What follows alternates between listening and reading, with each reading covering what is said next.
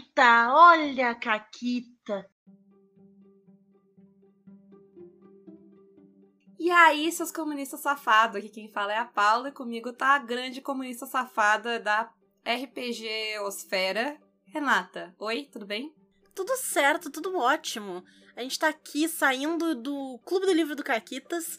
E, inclusive, eu vou fazer uma pergunta de começo do episódio, que é: qual sistema vocês acham que a gente devia falar sobre no próximo Clube do Livro? Qual livro a gente devia ler? Então diz aí que a gente tá em busca. Isso. E se tu tem uma editora ou tá lançando livros, faz aí a tua proposta de por que, que a gente deveria ler o teu livro, né? Quem sabe? Manda lá pra contato, arroba pausa para conteúdo.com.br. Agora eu sei. Perfeito. Uh... Finalmente, né? Finalmente. Finalmente. Mas, Renata, tem uma caquita de ouvinte. Temos, temos. O Rick mandou uma caquita no grupo do Caquitas e disse: pode usar para abertura do programa. E eu falei: pode deixar. E cá estamos, então seguindo a caqueta do Rick. Estamos jogando uma campanha de Tormenta 20 em um grupo de amigos da cidade mesmo, que geralmente acontece online por praticidade, mas calhou de nos reunirmos para presencial, né? Saudade de rolar um dado. Nossos personagens estão nível 2 e partimos numa viagem até uma das missões disponíveis na taverna. Porém, toda a viagem parece que vai acontecer um encontro aleatório, o que pode ser bom ou ruim, e dessa vez foi razoável. A gente cruzou por um grupo de puristas, um bando de maldito preconceituoso. Perguntei pro narrador quantos eram, oito no total. Nenhum aparentava ser um líder. Então eu comecei a pensar e falar: ah, a gente tem nível baixo, vários inimigos, eles devem ter no máximo nível de desafio 2, dá pra gente bater.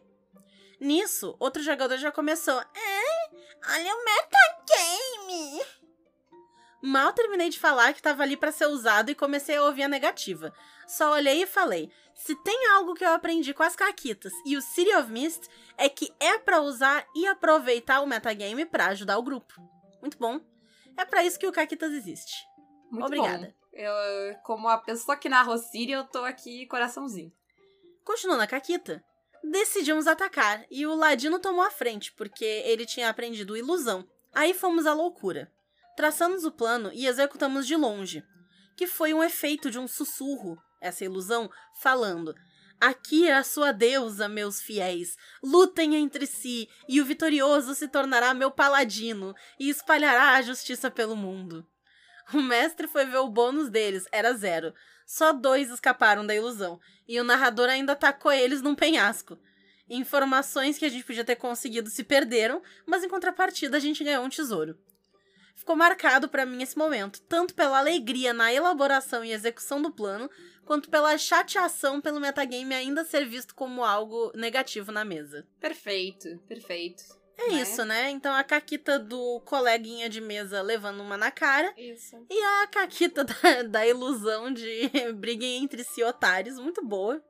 Ótima solução. O impulso do jogador de RPG de fingir que ele não tá jogando RPG é algo que eu nunca vou entender. Ou de esquecer que ele tá jogando RPG. Foi foi o que o Valpassos comentou, né? O Valpassos fez um comentário no Twitter que foi lindo, porque o Valpassos sabe usar palavras bonitas, mas em parte o que ele tava dizendo é isso, né? Que é muito frágil isso de tentar fingir que a gente não tá jogando, quando na verdade a gente tá jogando, gente. É desnecessário até, que porque é um esforço mental. A pessoa tá narrando contra a correnteza para dizer eu não tô jogando. E eu tenho uma pergunta: quando vocês estão lendo um livro, vocês tentam esquecer que vocês estão lendo um livro? Ou quando vocês estão vendo um filme, uma série, vocês esquecem isso?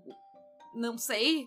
Você parece... se torna um personagem meio perigoso, isso aí, dependendo do livro, é... da, da, série, complexo. Eu não, eu não consigo, tipo, ah, às vezes, tipo, tu tem uma parada de imersão e aí, tipo, tu te emociona e papapá, que envolve um pouco de tu te envolver na história num nível um pouco mais alto, mas eu não sei, me parece exaustivo. Imagina que louco, a pessoa tá vendo The Last of Us Aí ela vira a cabeça pro lado e no raio de sol que entra pela janela, ela vê que tem pó no ar, ela já acha que é esporos e ela tem um piriri. Eu não sei se é porque eu vejo só desgraça e aí, eu, com um mecanismo de defesa, o meu corpo ele sempre sabe que, tipo, não, não é real, tá tudo bem, né? Mas em geral, quebrar isso não é uma coisa boa. É, Tipo, sei lá, a pessoa que desiste de ver filme de terror porque ela não consegue depois lidar com as coisas. Em geral, vai causar mais problema do que solução, assim. Eu não, não sei.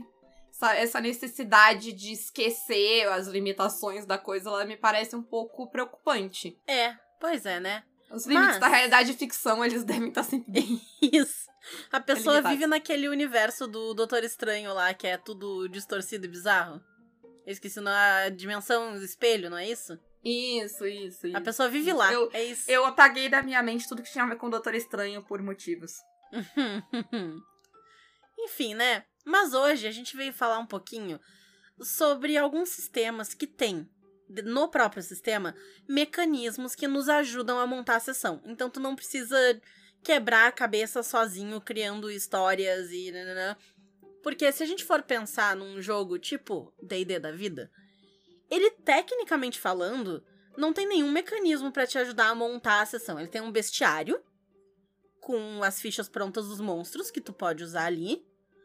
E ele tem ali o mapa, ok? Ele tem a lore do mundo e tal. Se tu pe- pesquisar sobre uma cidade que tu estiver jogando ali em Forgotten, né? Ele tem um livro de GM também, que tem dicas e coisas, mas assim, nunca me ajudou como narrador é, de D&D. Ele não chega a te dar, assim, um passo a passo muito útil. Ele não tem uma mecânica ali que vai te ajudar a incrementar a história. Então, ele tem coisas, assim, ok, mas não... Não é algo que vá necessariamente Ele tem te mecanismos, eles auxiliar, são né? bons ou não, eu não sei. Pra mim, eles não É, foram. E o que a gente vai falar aqui um pouquinho são coisas que funcionam quase que como atalhos. E funcionam pra gente, né? Isso, e funcionam pra nós, é claro. Né? Pode não funcionar pra outras pessoas, pode ser que a de D&D funcione excelente pra vocês, que Exatamente. bom. Pode ser que pra ti o livro de, de narrador lá do D&D, o Guia do Mestre, é perfeito e te ajuda. Ótimo, incrível, maravilhoso pra ti. Que bom, fico feliz. Mas aqui é as coisas que funcionam pra gente, né? Isso. E dentro do nosso estilo de narradora preguiçosa que não quer ter um trabalho incrível e gigantesco com tudo.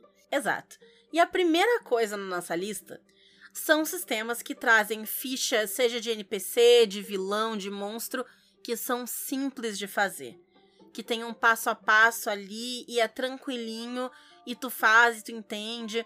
Porque assim, se eu for criar um monstro no D&D do nada, é complexo, assim. A não ser que eu faça um monstro muito simples, ah, sei lá, eu vou criar um rato-aranha. Aí o rato-aranha, eu vou dizer que ele é fraco, então ele tem 5 de vida, dá um D4 de dano, e ele dá um ataque por turno e ele escala a parede. Pronto. Mas tu não preencheu a ficha inteira do monstro. Ah, tipo, dá pra criar? Dá.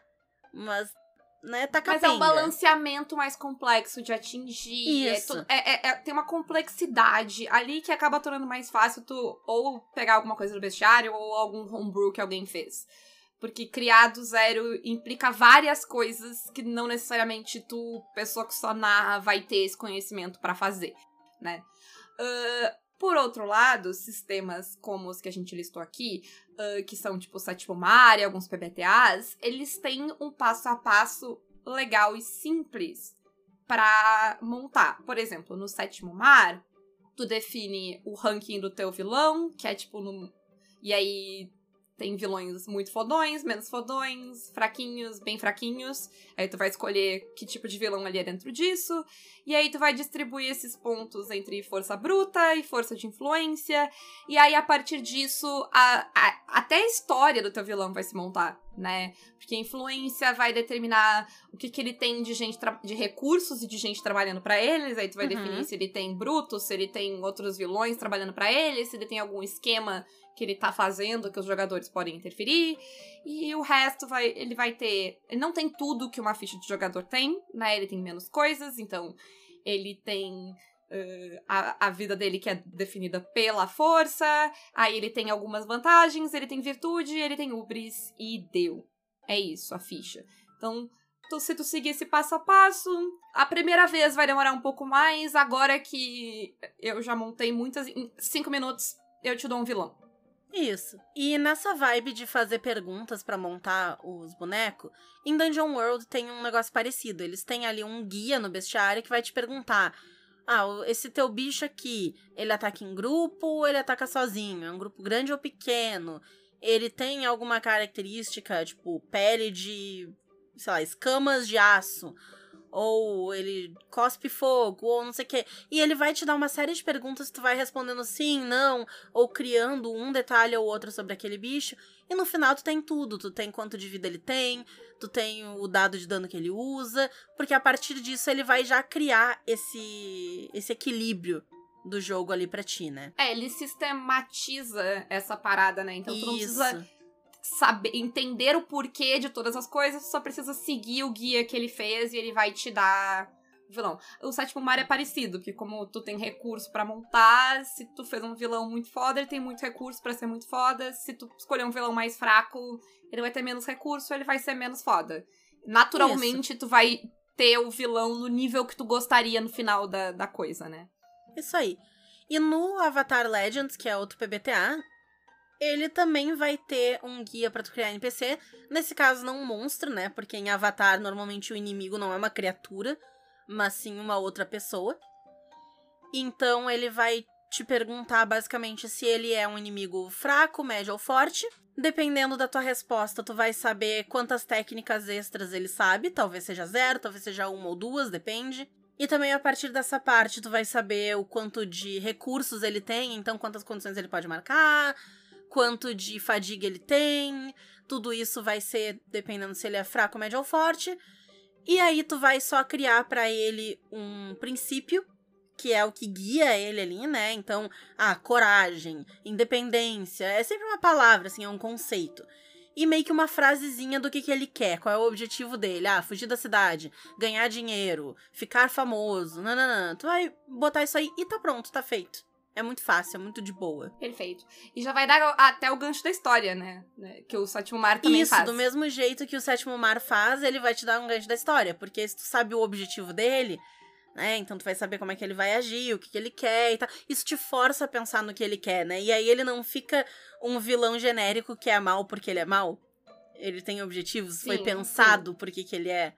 É, e quando né? tu termina essa ficha, tu já tem algumas ideias, né? Porque uma coisa que Isso. pra mim é muito difícil de criar história pra sessão é de onde eu começo. Se eu tenho um ponto de partida, sempre fica mais fácil, as coisas vão se encaixando dali.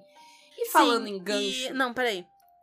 Sim, e aí sabendo disso, né, tendo esses detalhes do vilão, tu sabe se ele tem uma fortaleza, se ele tem aliados, se ele trabalha sozinho, e vai tudo se moldando ao redor de forma muito natural, né, vai surgindo de forma natural do que tu ter que pensar individualmente, tá, eu quero botar uma fortaleza, e aí por quê? Tá, porque eu quero um desafio de fortaleza, ok, mas eh, não foi algo que veio de forma mais orgânica, digamos assim, né. vai justamente te dar esses ganchos ah, que, que são pontos de partida pra te criar as histórias e as coisas. ah, e, e aí uma coisa vai levando a outra, que vai levando a outra. E outra coisa legal que cria gancho em sistemas que eu acho que ajudam bastante ah, quem tá narrando a começar essas histórias são fichas de personagem de jogador que trazem ganchos. Porque não é só os vilões que podem ter ganchos, os personagens podem ter ganchos também. O Sétimo Mar faz isso com a parte das histórias, porque cada jogador tem uma jornada pessoal, né? Uhum. Que, uma demanda pessoal lá que tu decide. Então, isso te ajuda a, a criar histórias ou botar elementos nas histórias, né? Que... É, a gente tava. Antes de gravar esse episódio, a gente tava tendo o Clube do Livro do Seed of Mist. E uma das coisas que eu comentei e que o livro comenta também é sobre dar atenção para aquilo que importa, né? E esses ganchos, essas histórias do Sétimo Mar, por exemplo, elas vão colocar um holofote no que, que importa para aquele personagem. Se a história pessoal dele é ir atrás da ambição X, é porque a ambição X importa. Então, é uma dica de, ó, é, no exemplo da minha personagem de Sétimo Mar, ela quer descobrir umas paradas sobre os Dieva. Então a gente vai pra uma terra que tem história dos Dieva, de ruínas, de não sei o que, sabe? Então a gente tá seguindo e orientando algumas coisas a partir das histórias dos personagens por causa disso. A gente decidiu qual cenário que a gente ia por causa dessas histórias. E é legal porque é um gancho não só pra quem tá narrando, mas pra quem tá jogando também. Às vezes eu não sei o que fazer nessa cena, pô, eu posso desenvolver essa história aqui, eu posso criar o meu próprio gancho e seguir ele. Então é muito Sim. legal. Alguns outros sistemas vão fazer coisas nesse sentido também, então tanto o rastro quanto o chamado de Cthulhu, eles vão ter coisas de história de personagem. No rastro ele tem os pilares, porque a tua sanidade tá atrelada a coisas no mundo físico. Então. Ou era a estabilidade? Não, é a estabilidade, né?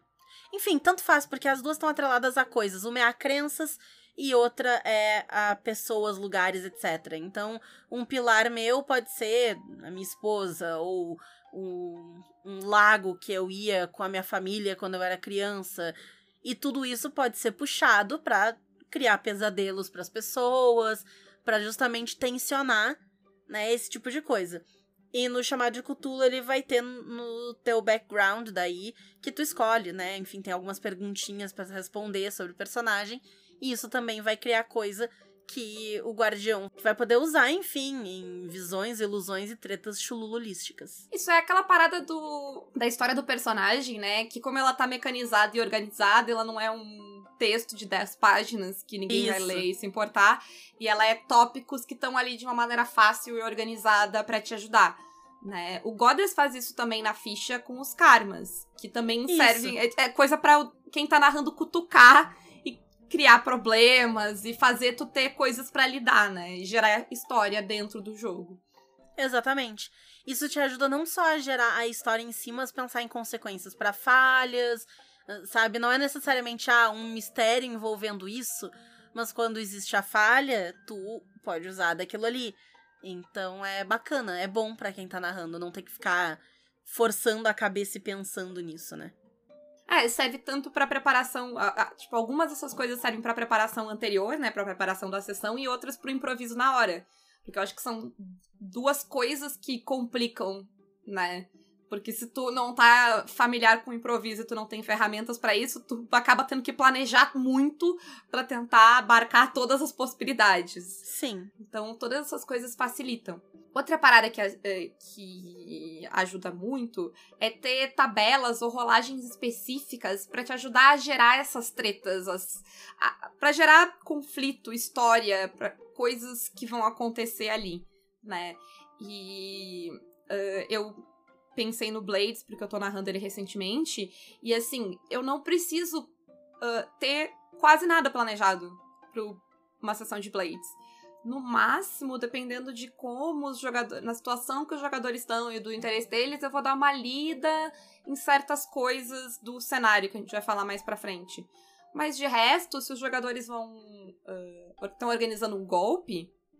É- ah, ok. Que tipo de golpe é? Coisa. Tudo isso tem tabelas no livro que te ajudam a gerar isso. Ah, então tá. Então vamos olhar aqui nas opções que tipo de golpe vai ser. E aí, sendo esse tipo de golpe, a gente faz isso. A gente vai rolar esse tipo de coisa.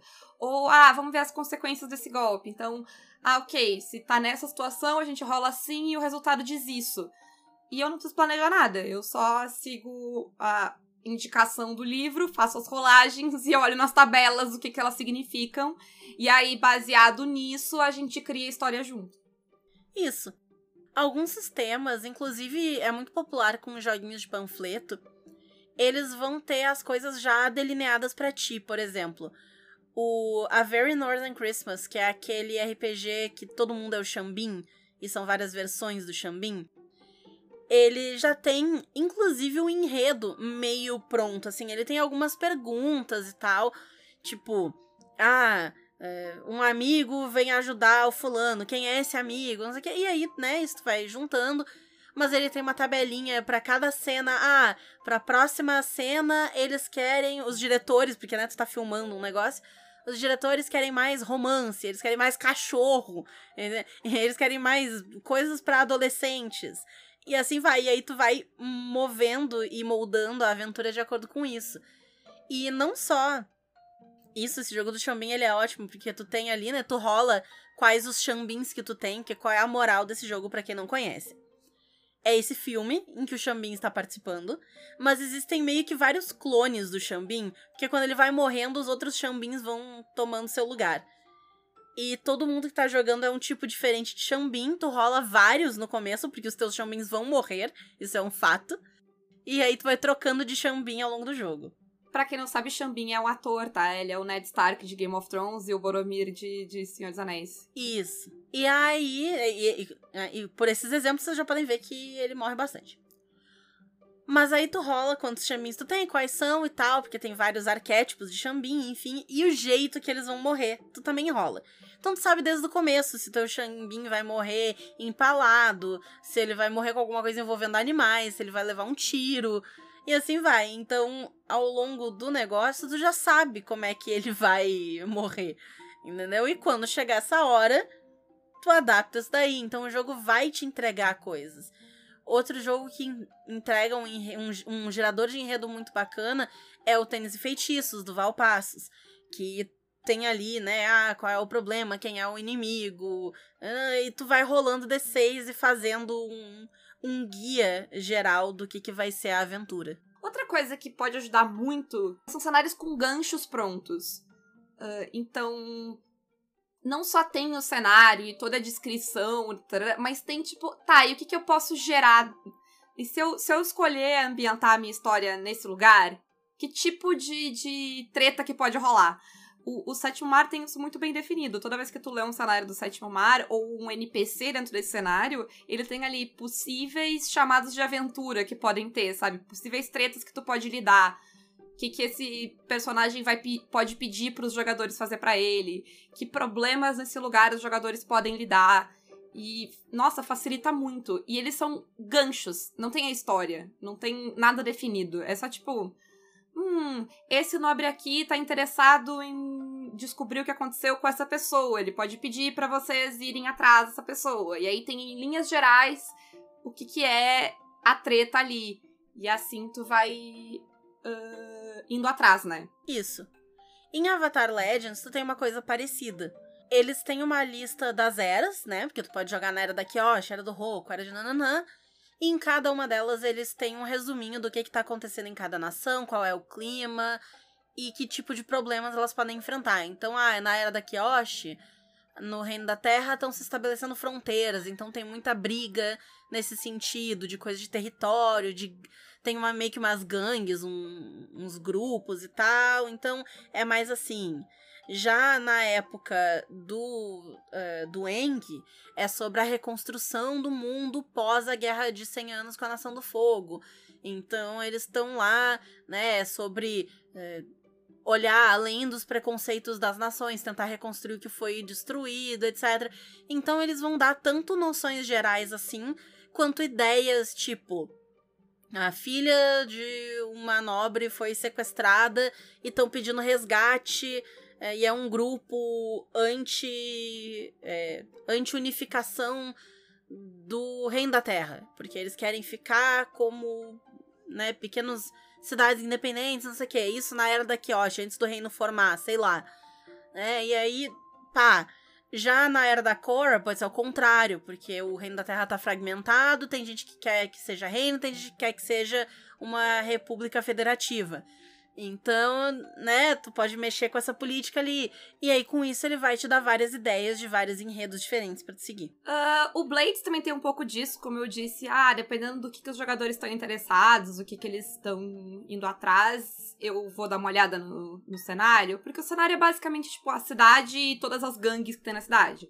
Então, recentemente, os jogadores eles estavam interessados em aprender mais sobre a parte mais mística e de oculto da história. Então eu fui dar uma olhada, tipo, ah, quem na cidade tem recursos sobre isso ou conhecimento sobre isso. E aí eu tinha, sei lá, umas três, quatro gangues ali que podiam uh, ser interessantes. Dentro delas. Uh, tem. Ah, quem são os inimigos dessa gangue? Quais são os interesses dessa gangue? Então, disso já te dá uma guia do que, que os jogadores podem. de que tipo de treta pode dar, né? Então, ah, se eles quiserem uh, se aliar a esse grupo, eles podem prometer esse tipo de coisa, ou esse grupo pode pedir que eles façam um tipo de coisa, mas aí eles vão criar inimizade com outro grupo. E daí só tu já vai gerando as questões.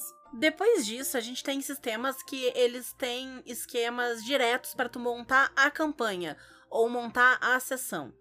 Então, no caso do City of Mist, ele vai ter ali as instruções de como é que tu faz o iceberg, das camadas diferentes do mistério, o que que se descobre em cada camada, como é que tu vai de uma para outra, as conexões. Então ele tem ali um guia bonitinho para ti, sabe, dizendo primeiro faça isso, depois faça aquilo ali. É, é literalmente, tipo, uma série de perguntas e quando tu responde todas elas, o mistério tá ali. Quem é o portal que tá lidando aqui, né? Que é a parte mágica. Então, ok, qual é o mitos dele? No que que ele, do que que ele quer? E assim tu vai indo e tu tem o mistério todo no final, né?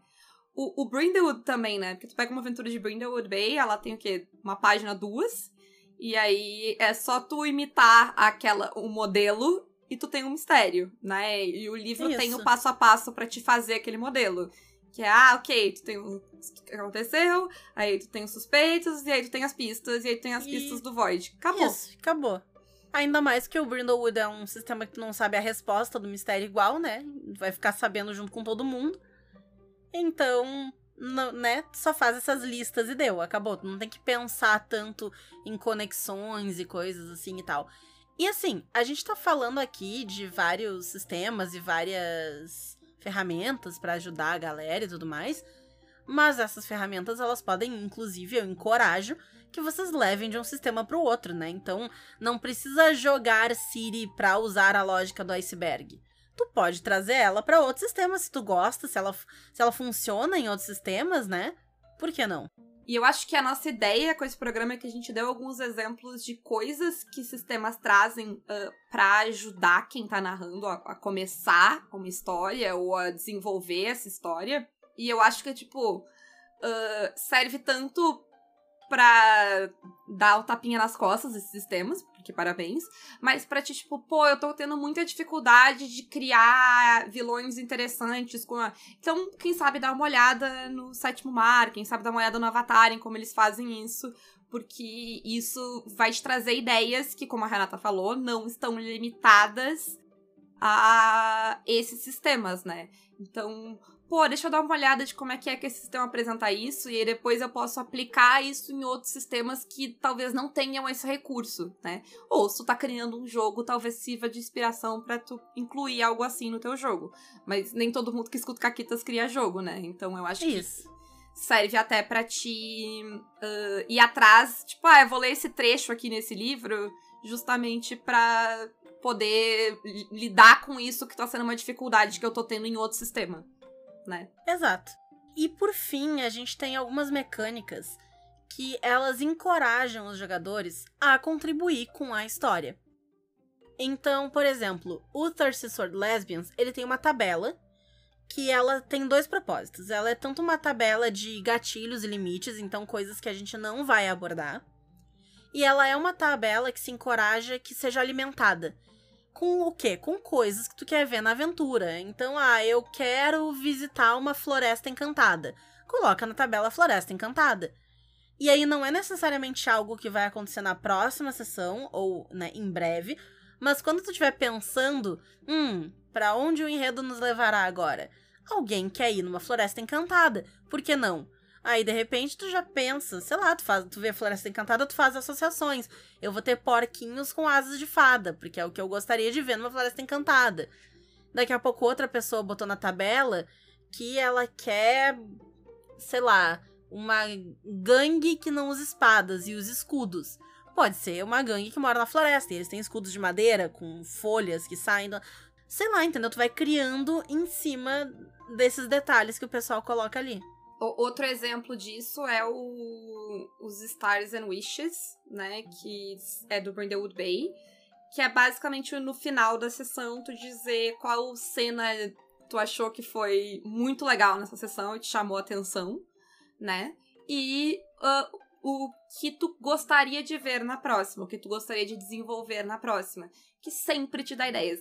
Essa é uma das paradas que é mais ah, legal ah, e que eu, é muito fácil de levar pra qualquer outro sistema. Porque tu perguntar qual foi o momento mais irado da sessão pras pessoas e o que, que elas gostariam de ver na próxima, tu pode fazer em qualquer sistema.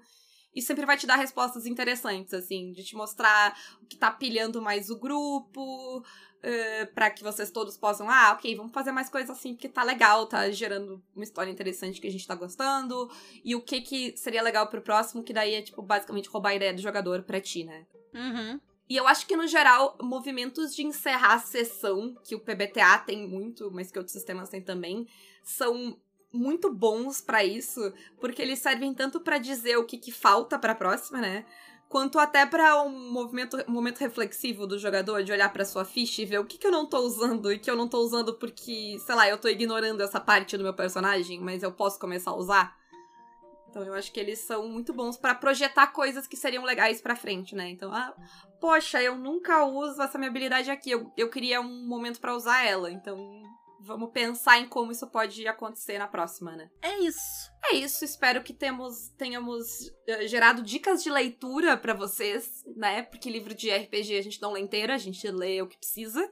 Então isso. vocês podem ir lá e ler trechos deles, né? Se vocês não, lem não lembrarem exatamente como é o trecho, vocês podem perguntar, a gente, se a gente souber indicar, a gente indica, né? Tipo, ah, é tal coisa de tal sistema. Uhum. Uh, em geral, a gente deu os nomes aqui também, mas às vezes é difícil de lembrar. E isso. é isso, Renata. E é isso. Como eu comentei no começo do programa, a gente tem o Clube do Livro do Caquitas, que é um clube pros assinantes do Caquitas, então para os nossos mecenas. Vocês podem se tornar mecenas pelo Apoia-se, PicPay ou Padrim e vir participar do Clube do Livro. Nós estamos encerrando a leitura de City of Mist em fevereiro. E nós vamos começar um outro livro que ainda está meio em aberto. Estamos conversando, vendo que a ideia é que provavelmente a gente vai começar lá por março, talvez abril, dependendo, né, questões de organização e tudo mais. Queremos ver parcerias com editoras para conseguir cupons de desconto e coisas assim para o pessoal conseguir comprar o livro mais barato. Então veremos, né, o que, que vai rolar. Além disso, vocês podem apoiar o Caquitas pelas lojas parceiras, a Retropunk com cupom Caquitas10 e a Forge Online com cupom Caquitas5. E quem quiser anunciar o seu RPG aqui, manda um e-mail para contato pausa para um. E não é só isso. Porque a gente tem os anúncios de aniversário do Caquitas. Então, no final de fevereiro, o Caquitas está de aniversário. Dia 24 de fevereiro, a gente completa três aninhos de Caquitas. E para comemorar isso, a gente vai fazer algumas coisas. Uma delas é uma festinha presencial do Caquitas, em que nossos mecenas estão convidados. Além disso, nós temos um evento virtual que vai acontecer em duas partes, basicamente. Um deles são mesas, então a gente está estimulando que o pessoal ofereça mesas, se inscreva para mesas e jogue no servidor do Discord do Caquitas, também de acesso a nossos mecenas. Se precisava de um motivo para se tornar mecenas, aqui está, vários. E o outro, a gente também vai estimular uma jam, né, que é um evento de criação de jogo, a princípio não vai ter nenhum prêmio, além da satisfação de ter criado um jogo. Mas então é isso, né? Pra gente usar esse mês de fevereiro para fazer coisas relacionadas ao RPG, para jogar, para criar jogo. E é isso aí. Para mais detalhes, torne-se mecenas dos Caquitas. Quem já é mecenas vem nos perguntar. Isso, quem é uma grande comemoração de três anos do Caquitas com a galera que resolveu que apoiar esse projeto, né? Eu acho justo que a gente comemore com eles. Uh, e é isso? Eu tenho uma pergunta. Faça sua pergunta. A pergunta é simples. Uh, que outro sistema que a gente não uh, mencionou aqui tem ideias legais para ajudar quem tá montando a campanha e a sessão? Belezinha? Um grande beijo. E um forte abraço. E acabou, Caquetas.